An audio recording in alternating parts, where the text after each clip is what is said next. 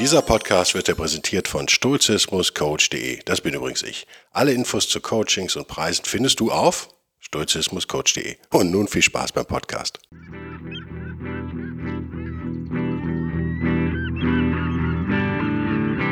Der wilde Stoiker. Moderner Stoizismus für ein gutes Leben.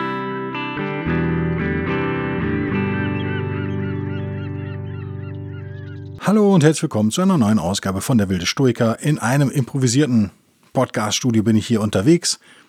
Äh, Im Stehen.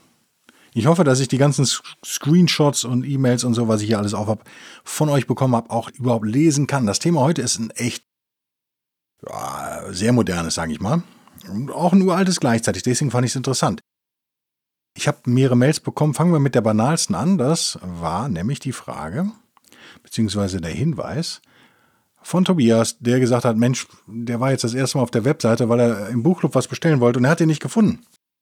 Ja, der ist ganz unten. Tobias meint, ob ich den nicht nach oben setzen kann. Das könnte ich tun, aber ich wollte oben so ein bisschen entrümpeln, weil ich weiß, dass viele von euch an iPad oder Handy auf die Webseite ins Internet gehen und auf die Webseite kommen und da ist man doch dankbar, wenn äh, am Desktop-Rechner ist das sicher was anderes. Aber ich wollte es ein bisschen schlank machen also, wenn ihr den Buchclub sucht, dann geht ihr einfach nach ganz unten und da steht er da in diesem Submenü, Bin-Menü, wie auch immer ihr das nennt. Also, er ist zu finden. Ich werde das mal prüfen, ob ich den nach oben packe. Ja, werden wir sehen. Muss ich, muss ich ausprobieren, lieber Tobias. Aber danke für den Tipp. Ich bin immer dankbar für so ein Feedback. So, dann hat der Moritz hat was Interessantes geschrieben. Und zwar geht es da scheinbar um ein banales Thema, nämlich geblitzt werden im Auto. Aber er bezieht das auf Tugendhaftigkeit. Und dann ist das ganze Thema auf einmal schon relativ heikel und überhaupt nicht mehr banal. Und ich gehe mal hoch in der Mail, die er hier geschrieben hat. Er ist, äh, er ist geblitzt worden. Ich glaube mit 100 in der 70er-Zone. Jetzt macht er sich Sorgen, dass sein Führerschein weg ist. Ich glaube, dass er nicht weg ist, aber ich bin auch kein Fachmann dafür. Ich bin ein Fachmann dafür, geblitzt zu werden und keine Knolle zu bekommen. Ich habe es äh, ist schon verjährt, aber ich habe es mal geschafft, mit 100 km/h drüber geblitzt zu werden auf einer reinlichen Autobahn. Ich bin nicht stolz drauf. Äh, auf deren Blitzer stand, als ich 18 war, dann wurde der abmontiert und dann bin ich äh, lange nicht da gewesen, war mir sicher, dass da keiner mehr ist. Dann haben sie wieder anmontiert. Also wahrscheinlich haben sie nur gewartet und genau in der Zeit bin ich da nicht mehr. Also war dumm. Ist nie gekommen, die Knolle, habe ich aber was draus gelernt, mache ich nicht mehr. Das, da wäre der Führerschein definitiv weg gewesen, wahrscheinlich auch ein paar Jahre. Äh, ist ja nichts passiert, ist jetzt auch schon ewig her, Gott sei Dank verjährt. Ähm, er schreibt, er regt sich natürlich so ein bisschen auf, Klar, und sagt, das Ding stand da echt heimtückig rum. Auf einer doppelspurigen Strecke. Null Gefahr. Ein reiner Geldmacherblitzer, sagt er. Ja, kennen wir. Das ist die Idee der Dinger, oder? Das ist die Idee. Und er sagt, er hat ja sich natürlich nicht, ähm, er hat sich ja unbewusst untugendhaft verhalten. Also wenn man, er definiert das sich an das Gesetz halten als tugendhaft hier. Fährt normal nicht so schnell, hat es aber in dem Fall gemacht und sagt jetzt, Mensch, da wird man dann direkt so hart bestraft. Warten wir es mal ab. Noch hat er das, das Knöllchen ja, glaube ich, nicht. Er, er geht da recht sturig ran. Und seine Frage ist, macht das eigentlich einen Unterschied, ob man jetzt bewusst untugendhaft handelt oder unbewusst? Das ist eine echt komplizierte Frage. Ich werde immer kritisiert, unter anderem von meiner Frau, weil mich Motivation im Allgemeinen nicht so wahnsinnig interessiert. Wenn also Leute Mist bauen, ist es mir völlig egal, ob die diesen Mist bauen, weil sie bösartig sind, gibt es ja eher selten, oder weil sie unfähig sind. Das interessiert mich nicht, der Mist soll verschwinden. Das ist das Einzige, was mich interessiert. Ich möchte keine Entschuldigung hören. Also da bin ich echt ziemlich gnadenlos in meinem Leben, habe ich gemerkt. Nicht immer, aber manchmal, wenn Leute vor allem mehrmals missbauen, interessiert mich das einfach alles überhaupt nicht. Das würde mich auch nur aufregen, deswegen lasse ich das. Kann ich das allgemein philosophisch beantworten? Naja, ich bin mir sicher, dass die Mehrheit der Leute sagen würde, natürlich ist das ein Riesenunterschied, wenn du was mit Absicht äh, Schlechtes begehst oder, oder unabsichtlich. Ja, aber ist es wirklich ein Unterschied? Also, wie gesagt, meine Einstellung, das hat sich total geändert, weil am Ende zählt ja nicht das, was du denkst und das, was du sagst, sondern das, was du tust. Ich habe ein Problem damit, dass ähm, der Moritz hier tugendhaftig, also dass sich an die Verkehrsregeln als tugendhaft per se definiert. Kann man das wirklich tun? So, und dann kommt er natürlich ziemlich schnell auf die Idee, er geht eine, eine Ebene höher sozusagen, bezieht sich auf den Staat und sagt, Mensch, der Staat, der hat da nun mal Regeln. Was ist, wenn man sich da nicht dran hält? Ist das dann untugendhaft oder ist das dann Selbstverantwortung vielleicht und das, die Kontrolle über das eigene Tun? Und er schreibt dann wörtlich, klar, hält man sich an die Regeln, die man, äh, die moralisch richtig sind und das Wohl aller sichern. Also, als Beispiel führt er ja an einen Blitzer von der Schule in, in einer Tempo 30 Zone. Macht einfach mehr Sinn als eine auf einer zweispurigen Schnellstraße, sagt er. Äh, ich würde da zustimmen, lieber Moritz. Der Punkt ist einfach der. Wir kommen gleich auf den zweiten Teil seiner Frage, den darf ich auf keinen Fall vergessen. Der Punkt ist einfach der. Eine Kritik, die oft kommt von Menschen, die überhaupt keine Ahnung haben und Stoizismus komplett falsch verstanden haben, gerade in Amerika ist das echt eine beliebte Kritik, ist, dass Stoiker unpolitisch sein, zu sein haben, sagen wir es mal so. Eine, eine politische Bewertung wäre ja aber nötig, wenn ich überhaupt feststellen will, ob ein Gesetz, sagen wir mal, in einem gewissen Staat äh, tugendhaft ist oder nicht. Da muss ich mir eine Bewertung vornehmen. Ich brauche irgendwelche Kriterien, nach denen ich das prüfe und so weiter und so fort. Und dann sagen die Leute, die so sich zwei Minuten mit Stoizismus beschäftigen, ja, aber das ist ja gar nicht nötig, weil der Stoiker muss ja alles akzeptieren, was passiert. Das ist Blödsinn. Natürlich ausgemachter Blödsinn. Denk mal bitte ein bisschen in die, in die Antike zurück. Wir haben nicht nur einen, äh, einen Herrscher mit Marcus Aurelius, wir haben einen politischen Berater mit Seneca. Wir haben äh, Musonius Rufus, wir haben Epiktetus, um mal die vier bekanntesten Stoiker der Antike zu nennen, die alle in irgendeiner Form politisch tätig waren und Beraterfunktionen teilweise erfüllt haben. Und wir haben das, was im Allgemeinen als äh, die stoische Opposition bezeichnet wird, zumindest im Englischen die Stoic Opposition, äh, gegen den berühmt-berüchtigten Nero, dem ja auch Seneca dann später zum Opfer fiel. Also, die Stoiker waren durchaus politisch. Und warum sollten wir als moderne Stoikerinnen und Stoiker das nicht auch sein? Äh, das ist eine Kritik, die jetzt nicht von Moritz kommt, lieber Moritz, verstehe es nicht falsch, sondern die, die, die öfter mal kommt, die ich für Blödsinn halte. Das kann man eigentlich nur denken, wenn man sich überhaupt nicht mit dem Thema beschäftigt hat. Deswegen würde ich deine Frage indirekt beantworten wollen und vor allen Dingen für die anderen die Diskussion interessant halten, indem wir quasi ganz unten anfangen und sagen, okay, wir haben jetzt gesagt, es gibt durchaus eine Erlaubnis, politisch tätig zu werden für Stoiker. Woher oder wo in dieser stoischen Philosophie der Antiken, wie der modernen, lässt sich das denn begründen? Das würde ich aus dem Kopf jetzt mal ganz einfach auf zwei Stränge zurückführen wollen. Zum einen wisst ihr alle mittlerweile bei Nummer über 60 jedenfalls dieses Podcasts, dass wir uns im Stoizismus, im Alten wie im Antiken wie im Modernen, übrigens hat sich nichts geändert, beschäftigen uns viel mit Dingen wie äh, Tugend. Was ist eigentlich eine Tugend? Was ist moralisch richtig? Wie können wir die Welt verbessern? Mit uns persönlich auch viel. Ja, wir, also wir stellen uns selber auf den Prüfstand und prüfen anhand moralisch ein, einwandfreier und auch eindeutiger Kriterien. Und diese Suche nach Tugend und ethisch einwandfreiem Verhalten schließt natürlich die Politik mit ein. Also, das wäre für mich so die er der erste Strang quasi. Also die Motivation, die man als Stoiker ziehen kann, sich politisch betätigen, kann daher kommen. Dass man einfach feststellt, es läuft etwas falsch, es läuft etwas nicht tugendhaft, es ist etwas moralisch zweifelhaft, es läuft einfach etwas schief im Staate Dänemark und vor allen Dingen in unserem Staat auch, wahrscheinlich eher Schweiz, Österreich, Deutschland äh, bei diesem Podcast. Es gilt aber natürlich für jedes Land der Welt. Dann kann man daraus eine, aus dem Stoizismus durchaus eine Art Verpflichtung ableiten, dagegen etwas zu tun. Das wäre Strang 1 und aus dieser Verpflichtung ergeben sich natürlich Probleme, ne, die ich sehe. Da, darauf kommen wir gleich. Nicht, dass ihr jetzt denkt, oh, so alles hat er gesagt, ist ja super easy, bla bla bla. Der zweite große Strang ist, der erste kommt ja sozusagen aus uns selbst und unserer Betrachtung von Tugend und Moral und der Errichtung solider Werbmaßstäbe. Der zweite geht ein bisschen weg von uns.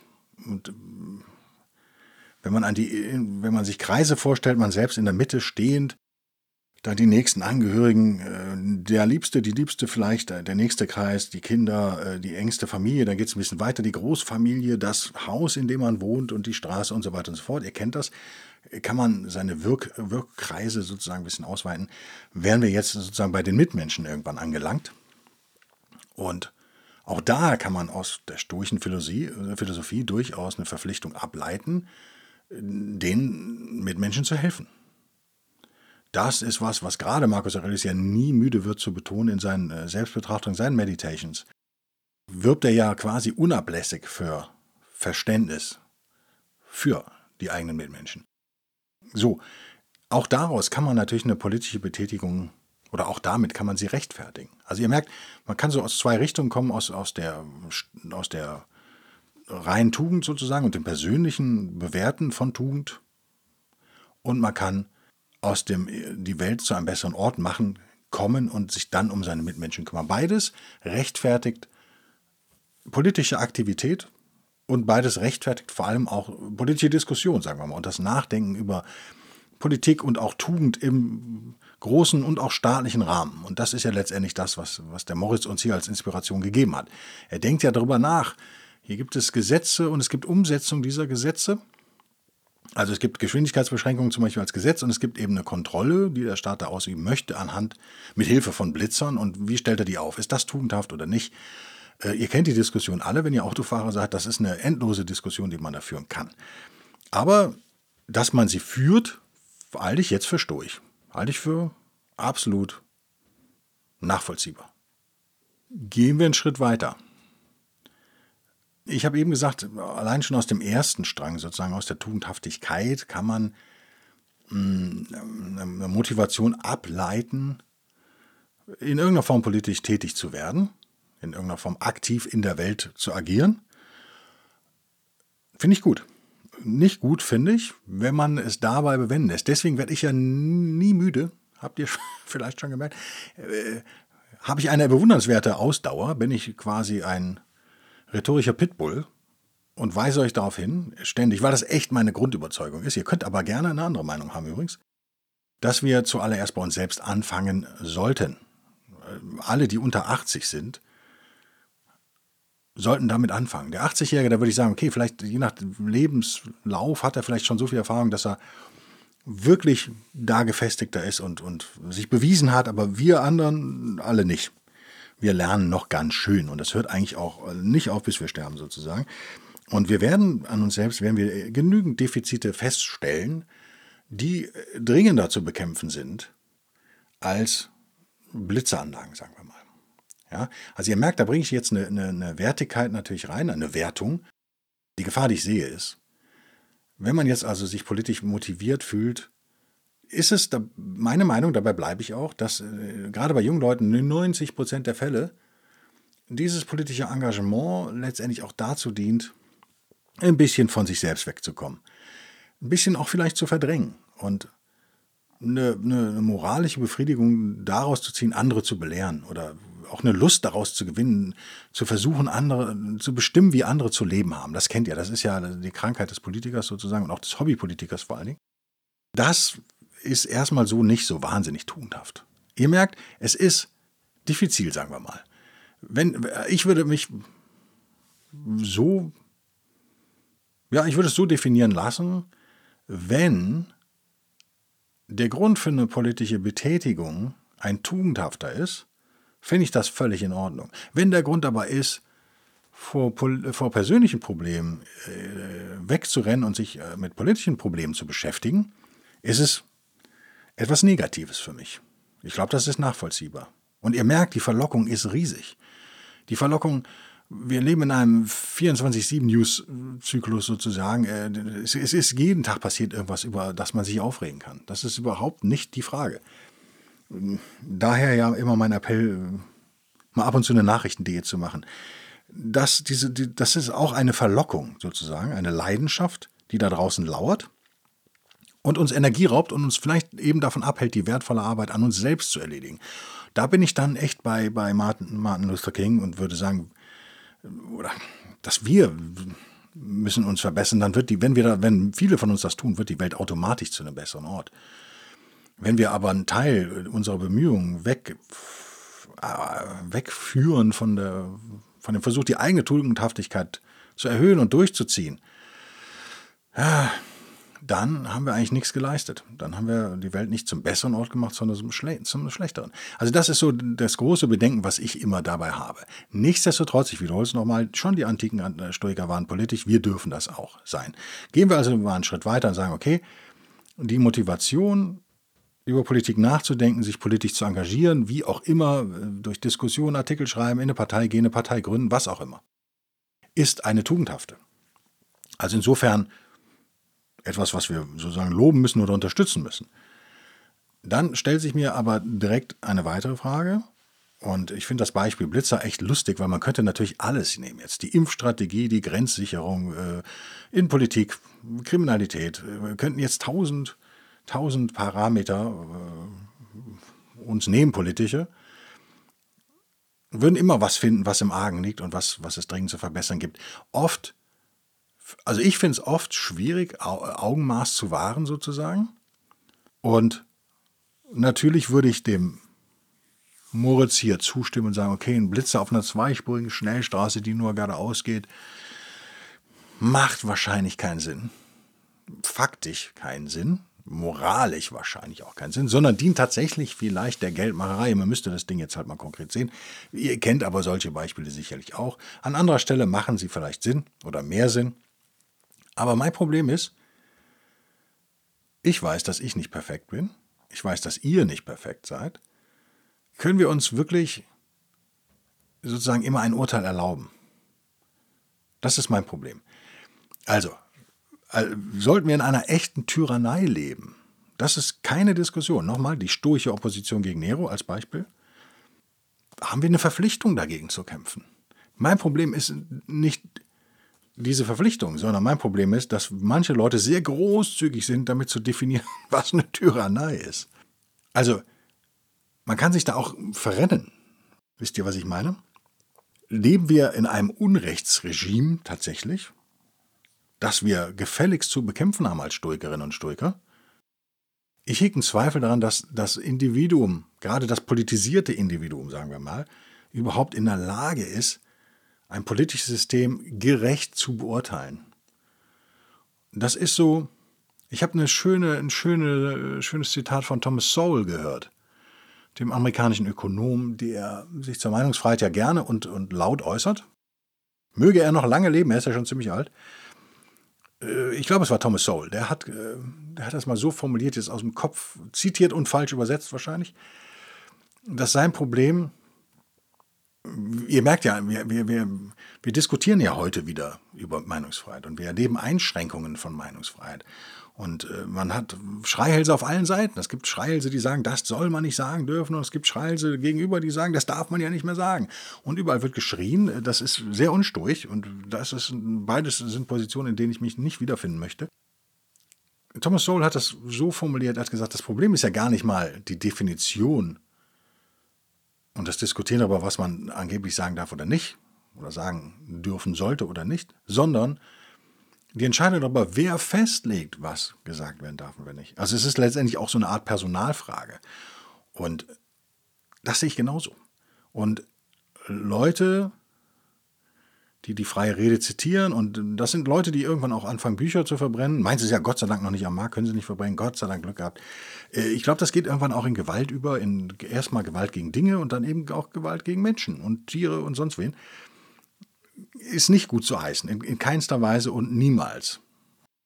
Und das ist mein Problem. In dem Moment, wo ich dem Individuum sozusagen, dem untugendhaften Individuum, ich glaube, so muss man es immer sehen, dem Individuum, was nicht bereit ist, sich selbst auch einer strengen Tugendprüfung zu unterziehen.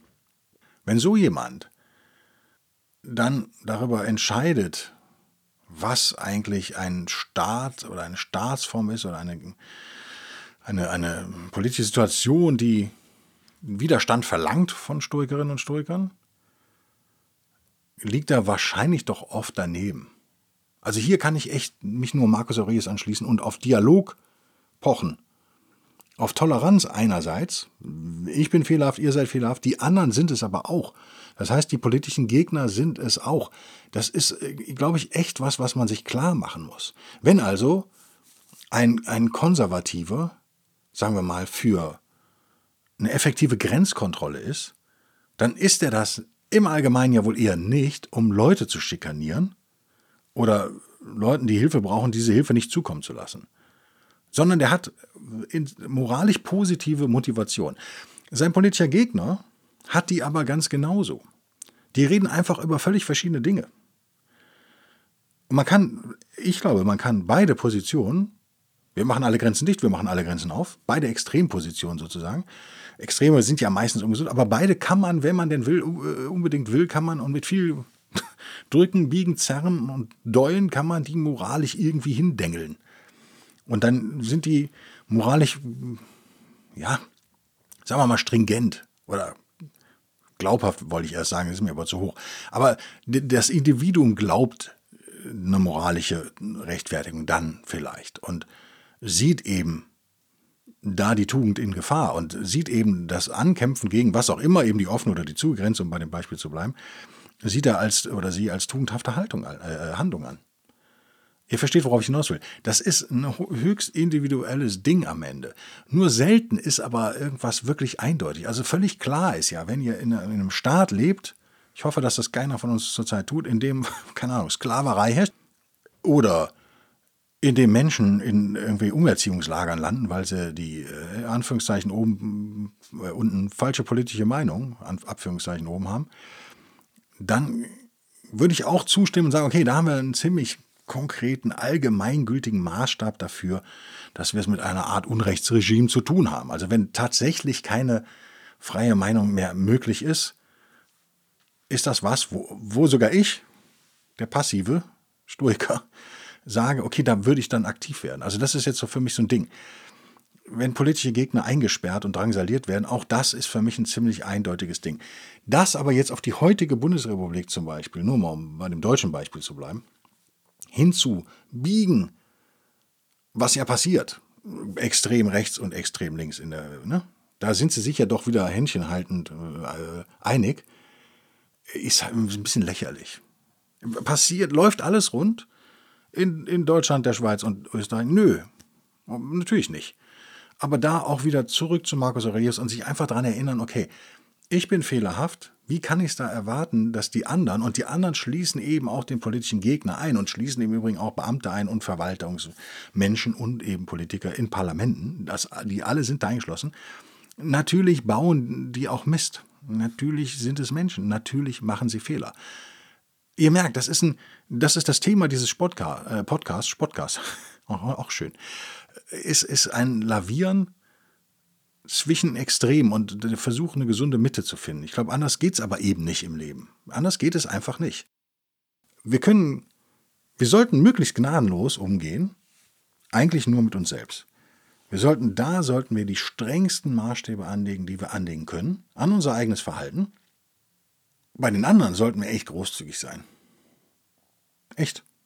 Meine absolute Überzeugung. Ich glaube, anders geht es nicht. Und wir müssen halt den Dialog suchen und nicht nicht die Ausgrenzung. Mir ist völlig klar, dass wir in Zeiten leben, in denen das Gegenteil leider passiert. Also die, politi die politische Situation wird in den USA und eben immer mit zwei Jahren Verzögerung oder drei Jahren in Europa ja auch immer extremer.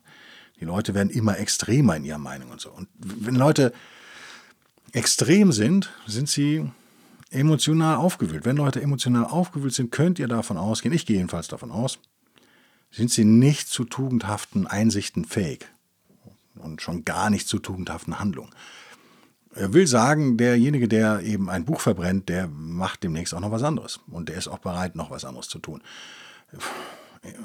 Der wird sich aber auch äh, moralisch irgendwie rechtfertigen können. Und wird intern in sich selbst, in seinem inneren Regulierungssystem sozusagen die Ampel auf grün gestellt haben. Und das ist auch, und auch irgendwie eine Logik dahinter haben. Meine Analyse äh, in so einem Fall wäre immer, ja, hat einfach nicht genug an sich selbst gearbeitet. Offensichtlich oder sie hat da nicht die strengsten Maßstäbe wirklich angelegt. Sonst kommt man eigentlich zu so einer Haltung nicht, es sei denn, man ist halt echt noch super brutal jung, dann vielleicht. Aber auch das ist eben auch, ist das nicht auch typisch für die Jugend, dass sie eben nicht in der Lage ist, diese extrem strengen Maßstäbe an sich selbst anzulegen. Man lässt sich selbst ja dann doch gerne mehr Leine, als man es einem Gegenüber vielleicht lassen würde. Und das sollten wir als Stoiker echt vermeiden. Da sollten wir, sollten wir genau andersherum agieren und uns selbst sehr streng moralisch beurteilen und die anderen so ein bisschen lockerer. Und wenn wir das tun und gleichzeitig politisch aktiv sind und über den Staat nachdenken und leben wir in einem gerechten Staat und welche Dinge liegen im Argen und was könnte man eigentlich tun und was heißt das für meine Wahlentscheidung, was heißt das für dann ist das ja alles völlig in Ordnung. Und wenn wir dann noch einen Schritt weitergehen und uns die Meinung vom politischen Gegner einholen und äh, die Diskussion suchen, einfach weil wir wissen, wir sind nicht perfekt und weil wir nicht perfekt sind, machen wir Fehler und weil wir Fehler machen, machen wir auch gedankliche Fehler vor allem, äh, werden wahrscheinlich unsere Schlussfolgerungen, unsere politischen auch nicht korrekt sein. Wir werden Fehler da drin haben. Keiner von uns ist in der Lage, ein 100% sinnvolles System da aufzustellen. Da macht einfach, äh, da macht es totalen Sinn, dass man mal guckt, was bieten die anderen eigentlich. Was ich mir persönlich wünsche, ist, dass wir aufhören, uns gegenseitig misszuverstehen und uns immer schlechte Absichten zu unterstellen. Das ist eine, eine grundsturche Überlegung. Die ist wirklich sehr antik schon. Markus hat sie, glaube ich, am deutlichsten ausformuliert. Ich meine aber aus dem Kopf auch, dass ich es irgendwo bei Epictetus noch gelesen habe. Seneca wird mit Sicherheit auch etwas dazu gesagt haben. Der Punkt ist der. Markus hat es ziemlich wörtlich gesagt. Ich habe es leider jetzt hier nicht vorliegen. Müsst ihr mir einfach glauben. Vielleicht weiß der eine oder andere an welcher Stelle, dann reiche ich das vielleicht nach. Der andere verhält sich ja nicht schlecht, weil er bösartig ist. Das ist echt nur bei, bei pathologisch, pathologischen, pathologisch kranken Menschen eigentlich der Fall. Und so, so werden die Sturch dann auch angesehen im Übrigen. Das sind Menschen, die als krank angesehen werden. Auch da sollte man aber nicht, äh, sollte man auch versuchen zu heilen sozusagen. 99,9 Prozent aller Leute, die etwas sagen oder tun, was uns sauer aufstößt sozusagen, machen das nicht, um untugendhaft zu sein, sondern aus Unwissenheit. Ihr wisst ja, Buddha Gautama hat es immer so schön gesagt, Unwissenheit schafft Leiden. Dem würde ich zustimmen. Da bin ich dann bei den Buddhisten, an, an der Stelle. Das ist äh, genau so.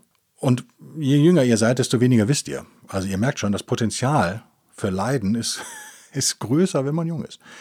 Äh, nicht, nicht, nicht bei allen und nicht immer, das ist schon klar. Ne? Wenn ich also allgemeine äh, Dinge aufstelle, wisst ihr, da gibt es immer Ausnahmen. Das ist sozusagen, das wäre der große Rundumschlag zu dem Thema Politik und Staat. Und damit das nicht alles zu moralisierend hier rüberkommt, will ich nochmal in die Mail von Moritz reinschauen, die jetzt dann wieder sehr konkret wird am Ende, was ich einfach gut finde, muss ich sagen. So wollen wir auch aufhören. Das ist, das ist super. Lass uns am Ende, das, lass uns da konkret werden. Er schreibt, was ist denn eigentlich aus stoischer Sicht besser, wenn er sich jetzt auf diese, sagen wir mal, er hat das scheinbar schon gegoogelt, die vier Wochen Führerscheinentzug vorbereitet emotional? Und wenn das nicht passiert oder es weniger ist, dann sich darüber freut. Und da fehlt das Oder, mein Lieber. Du hast mir nur eine Alternative genannt. Ich verstehe aber, was du sagst. Ja, das finde ich einen sturchen Weg. Also ganz gelassen zu sagen, ich habe da Mist gebaut, also die Verantwortung zu übernehmen fürs eigene Handeln. Selbst wenn der Blitzer untugendhaft war an der Stelle, wusstest du, also weißt du ja, dass es untugendhafte Blitzer gibt oder wir alle wissen das. Und wir können dagegen vorgehen, das wäre eben die politische Aktion. Wir gründen eine Partei, die die Blitzer alle abschafft. Oder sonst wie. Eine Bürgerinitiative. Aber nur sind sie ja nun mal da und wir wissen, dass sie da sind. Und wir haben, also die Schuld liegt nur an, bei uns tatsächlich. Das ist so. Und dafür übernimmt man jetzt die Verantwortung und sagt, okay, das System mag vielleicht ungerecht sein, der Führerschein ist zu lange weg, der Blitzer war heimtückig aufgestellt, aber das System kann ich nicht im Handumdrehen ändern. Und ich muss jetzt einfach sozusagen, die Quittung kommt jetzt und die muss ich halt bezahlen. So ist das eben. Und da aber auch keine große schlechte Laune da aufkommen zu lassen. Und ich glaube, das ist das, was, was Moritz hier meint, finde ich eigentlich ziemlich gut zu sagen, ich stelle mich einfach darauf ein, auf diesen Worst Case, das ist Prämeditatio Malorum, natürlich, alte sturche Taktik. Ich stelle mich darauf ein und wenn es nicht passiert, freue ich mich. Aber ich denke da jetzt auch nicht weiter drüber nach. Also ich mache mir das einmal bewusst, was ist da eigentlich passiert, denke darüber kurz nach und dann ist doch gut, dann lege ich das zu den Akten. Das finde ich eine echt eine gute stoische Herangehensweise, mein Lieber. Äh, finde ich klasse. Und er schreibt, äh, man muss aufpassen, dass man nicht in diese, diese positiv, wie er nennt das, die positives Denken-Falle äh, gerät. Wenn ich negativ denke, könnte ich das ja auch erst recht anziehen. Ja, das ist aber, das, so ist unser menschliches Gehirn, so, so arbeitet es. Äh, das ist purer Aberglaube. Einfach wegschieben den Gedanken, der ist einfach Quatsch. Das ist, das ist, könnte man jetzt medizinisch eine Riesendiskussion auch machen, warum denken wir eigentlich so, wie wir denken. Ähm, Aber es ist einfach Quatsch. Das ist auch kein Denken, das ist eher Fühlen, würde ich, würde ich jetzt mal behaupten. Also, das, ich finde das ein super Vorschlag, den Moritz am Ende macht, wie er damit umgehen will. Finde ich richtig gut. Und schön fand ich auch seinen letzten oder vorletzten Satz. Da du ja selber sportliche Autos magst, nee, sportliche Autos machst, nee, mein Lieber, ich baue keine Autos. Denkst, denke ich, kennst du die Situation in der einen oder anderen Form, auch mit dem Smiley, ja, der Smiley ist da auch durchaus angebracht. Ich bin jetzt nicht so ein ganz so schlimmer Finger. Ich fahre eigentlich ziemlich entspannt. Geht hier im Norden auch ganz gut. Gibt ja keinen außer mir. Nein, Quatsch. Aber es gibt ja doch recht wenig Verkehr. Dass ich äh, gern mal schimpfe im Auto, hat sich auch durch jahrelange sturche Übung, es hat sich verbessert, ja. Aber äh, es hat sich eher intern verbessert, würde ich behaupten. Also ich sage dann schlimme Sachen, die ich aber nicht mehr so meine. Und der nächste Schritt wäre halt gar nicht mehr die schlimmen Sachen zu sagen. Also ich lache dabei und bin eigentlich nicht schlecht gelaunt, aber wenn man mich nicht kennt und mein Gesicht vielleicht nicht sieht, denkt man, der ist aber gerade ganz schön auf 180, bin ich aber eigentlich nicht.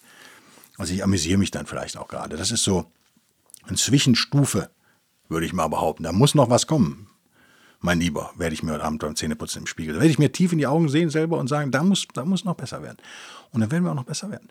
Ich hoffe, das hat euch ein bisschen Spaß gemacht, dieser spontane, sehr zeitgenössische Podcast zum Thema Stoizismus, haben trotzdem ein bisschen was gelernt, nämlich die beiden Stränge, die uns zur Aktion bringen können, nämlich einmal die, die Beschäftigung mit uns selbst und der, der Tugend und dann aber eben die Beschäftigung mit dem anderen, sozusagen unsere soziale Verantwortung, unsere Verantwortung als Stoikerinnen und Stoiker, die Welt zu einem besseren Ort zu machen, kann uns durchaus in politischen Aktivismus da führen. Aktivismus ist ein Wort, was bei mir mittlerweile negativ klingt. Nennen wir es doch einfach politische Aktion oder ja, Handlung. Ja. Es kann uns in die Politik führen, das haben wir gelernt. Und wir haben dank Moritz am Ende noch gelernt, was passiert, wenn was passiert ist. Wie gehen wir damit um? Ja, ich eben. Und das ist, glaube ich, ein schöner Weg, der vorgeschlagen. Ich äh, bedanke mich für euer Zuhören und freue mich über euren Support, wie immer. Besucht den Buchclub und bis nächste Woche. Bis denn dann. Tschüss.